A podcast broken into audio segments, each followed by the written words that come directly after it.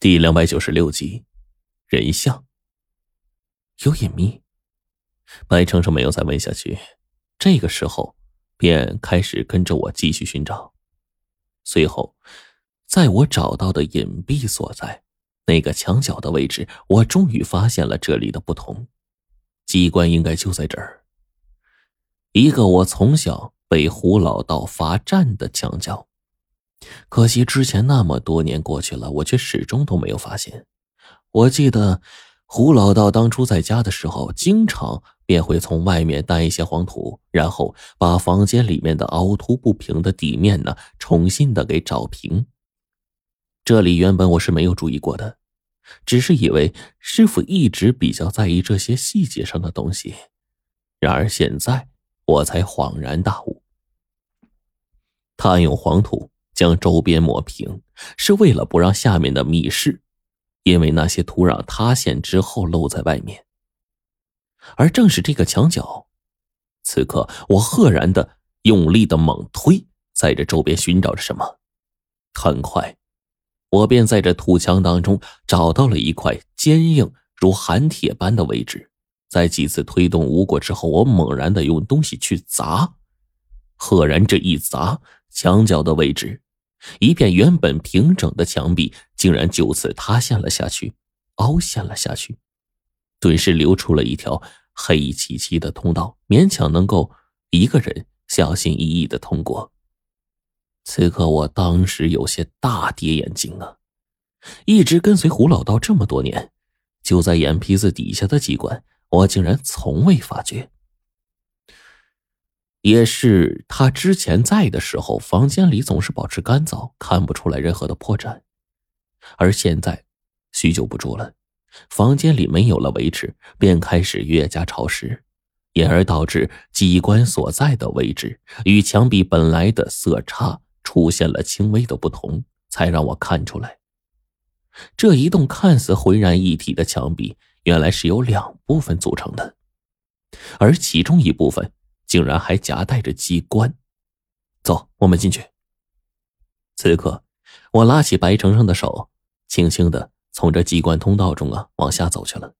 一路之上，只要小心一些，并不会磕碰到那些狭窄的地方，碰到头部。伴随着手机上的光芒照射，我们在向下走了两米左右的位置，便到了下面的密室，亦或者。不如说成是我师傅胡老道留在这里的一个土洞，而到了这里，下面的土洞并不大，也就二十平方米左右。就这么小的一个地方的空间，正中赫然摆放着一尊铜铸的雕像，其余的位置摆着一张桌子、一把椅子，除此之外，别无他物。只是这里的地板上。十分的杂乱无章，到处都是泛黄发旧的纸张，上面写着很多模糊的，甚至早已经褪了色的字迹。很多东西已经严重发霉，到无法看清楚了，只有少半纸张还能看得见。而在这里，我只是随意的瞥了几眼，竟给我发现了一个惊天的大秘密，一个关于我师傅胡不传的秘密，尤其。此刻，当我看到房间中央摆放着那尊大铜像，以及铜像旁边放置的香炉的那一刻，我震惊了。这一刻，我跟白程程几乎一同惊叫出来：“怎么，怎么会这么巧？”是的，简直是太巧了。前者，我们去秦岭山中寻找徐子阳的秘密基地无果，却意外进入到了尸妖墓。随后，更是跟随着那个埋葬地尸的地方，在那里面甚至有一个恐怖到了极致的洞。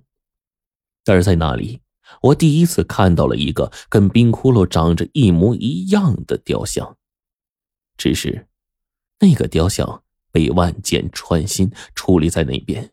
黄队回忆说，那或许就是冰窟窿的诅咒。可是当时在另一边还有另外的一尊雕像。这件事情啊，依旧让我们印象深刻。而在那座雕像当中，几个面目狰狞的东西将一个面目朝下的人给扛了起来，正要下入油鼎当中，仿佛对这个人十分痛恨一样，不下于冰窟窿铜像被万箭穿心的怨恨。而这里的造像，正是之前那个埋葬帝师所在的位置。我们看到的几乎一模一样的造像，只不过那几座雕像的材质用的都是青铜，而在这里，则用的不是十分常见的黄铜。自然，年代、时间以及雕刻的手法，我师傅藏在这里的这尊铜像都是无法和那尊青铜雕像相比的。但是呢，这个缩小版的雕像。却无时无刻的不在告诉我，师傅和他之间的联系。在这座黄铜雕像的下方，有一块香炉，上面还残留着已经潮湿发霉的香脂残片。根据上面留下的痕迹来看，我师傅插在香炉当中的香，正是二十四敬香祈法当中的告慰祭祖香。而这香的名字。从这几个字便可以看出来：一是告慰祖先在天之灵，二是专为祭祖而用。我师傅胡老道既然对着这尊雕像祭祖，那恰好就说明，这尊雕像当中被聚起来下入油鼎的人，必然就是他的祖先呢。可是这尊雕像之前确确实实出现在了帝师墓中啊，那么我现在是否可以？这么来推断呢？我师傅的祖先正是这个被下入油鼎当中的人，而帝师墓那边则单独的将他祖先和冰窟窿万箭穿心的雕像立在那里。是否正是出于对他们恨之入骨的愤恨，才会留在其中呢？而且，我绝对不相信。一个人可以活出几千年来，那毕竟我们是人呢，不是最后炼妖变成怪物的地人。那么，我是不是可以判断说，那个被万箭穿心的冰窟窿的雕像，其中的那个冰窟窿或许是窟窿的祖辈，而并非他本人呢？那如果是按照这样来推断的话，那么有一个结论便可以就此成立了。冰窟窿跟我说过。胡老道和他算是同一类人，那我现在是不是可以得出另一个结论？他们两家的祖辈在若干年前肯定是有着什么联系。至于那帝师墓以及之后的那个黑洞，我们不清楚里面究竟是怎么回事。但是对方居然这么愤恨他们，将他们祖辈雕像刻在这里。尽情的羞辱，那么可以肯定，他们至少从某些身份上来说是一样的。这个时候，我真是被这些东西冲击着自己大脑啊，忍不住跟白程程整理起了地面上散落的密密麻麻的纸片。